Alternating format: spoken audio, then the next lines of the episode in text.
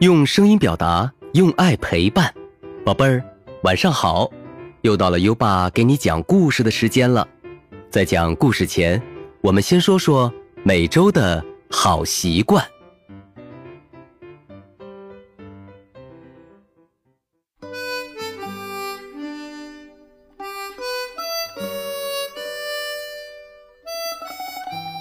这周我们要养成的好习惯是。上下楼梯不打闹，宝贝儿，如果我们上下楼梯时打打闹闹，容易摔倒、滚下楼梯，造成骨折。所以上下楼梯时打闹非常危险。小朋友要记住了，上下楼梯不打闹，眼睛注意脚底下。每周一个好习惯，宝贝儿，上下楼梯不打闹。今天。你做到了吗？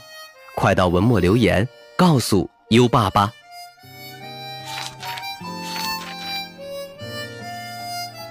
好啦，宝贝儿，现在优爸要开始给你讲故事了。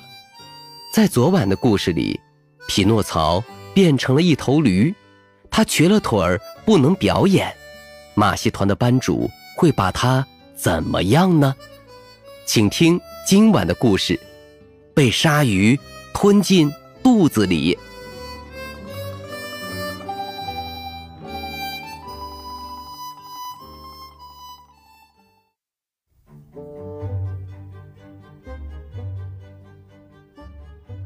变成驴子的匹诺曹不小心摔瘸了腿儿，没法表演了。班主很生气，哼，一头瘸腿驴子只会。白吃白喝，还是卖掉算了。很快，匹诺曹就有了新的主人。这个人用二十块钱买走了匹诺曹。他其实是想要一张驴皮做大鼓。买主把匹诺曹牵到海边的悬崖上，在他的脖子上吊一块大石头，还用绳子绑住他的一条腿儿。买主使劲一推，把匹诺曹推到海里，匹诺曹一下就沉到了海底。买主抓紧绳子，坐在悬崖上，等着驴子被淹死，好剥它的皮。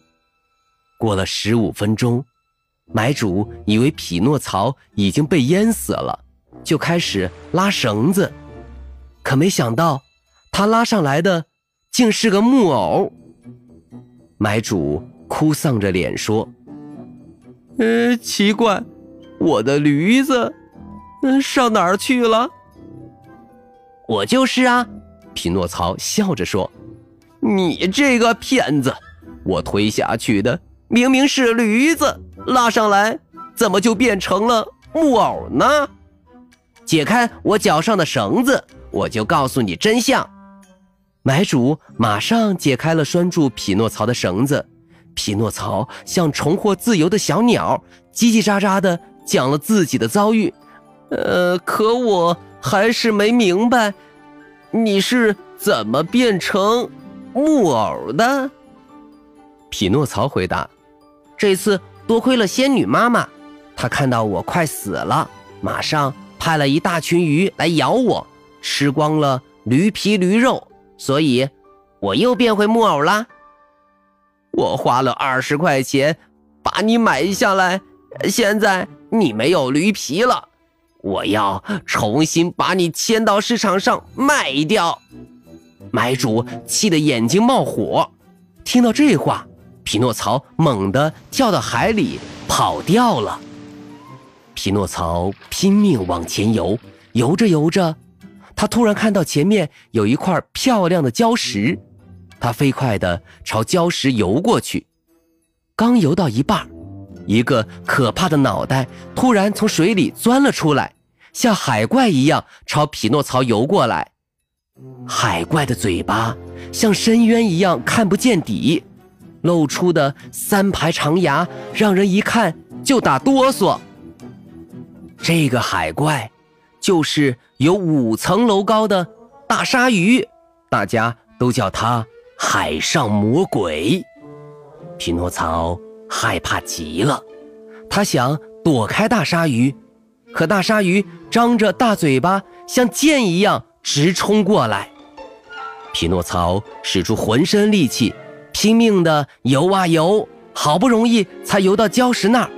可是追上来的大鲨鱼深深地吸了一口气，匹诺曹就被吸到了鲨鱼嘴里。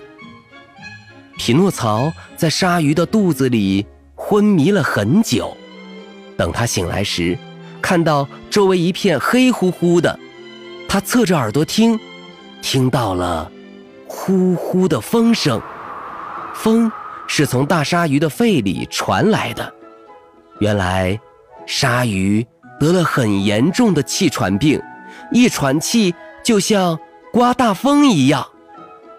匹诺曹又累又怕，他伤心的。大哭起来！啊，救命啊！救命啊！有谁来救救我呀？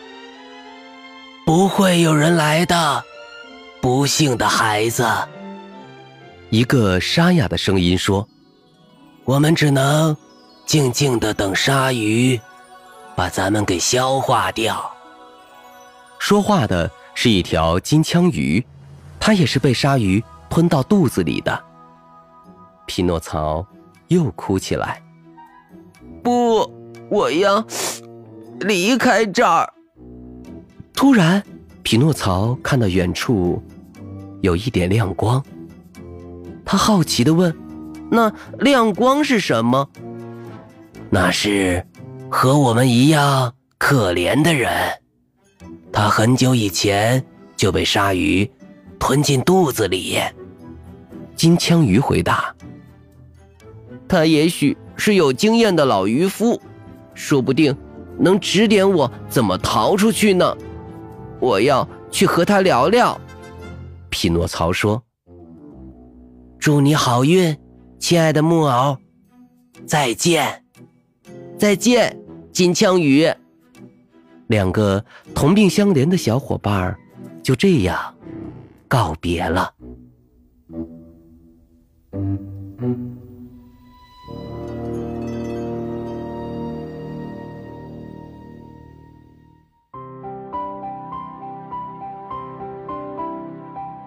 好了，今晚的故事听完了。匹诺曹刚从新主人手里逃脱，却又被鲨鱼吃了。鲨鱼肚子里的另一个人会是谁呢？优爸明天。接着给你讲，宝贝儿，鲨鱼肚子里会说话的是什么鱼呢？快来文末留言，告诉优爸答案吧。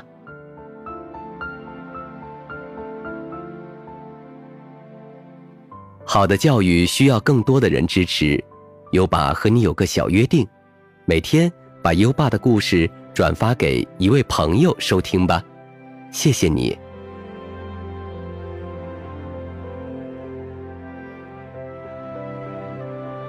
又到了该睡觉的时间了，让我们听着美妙的音乐和诗歌入睡吧。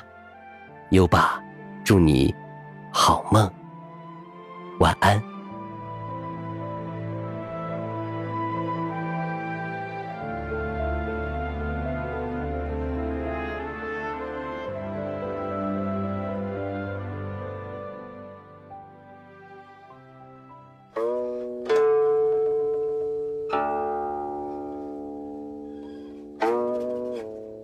登鹳雀楼，唐，王之涣。白日依山尽，黄河入海流。欲穷千里目，更上一层楼。登鹳雀楼，唐，王之涣。白日依山尽，黄河入海流。欲穷千里目，更上一层楼。登鹳雀楼，唐·王之涣。白日依山尽，黄河入海流。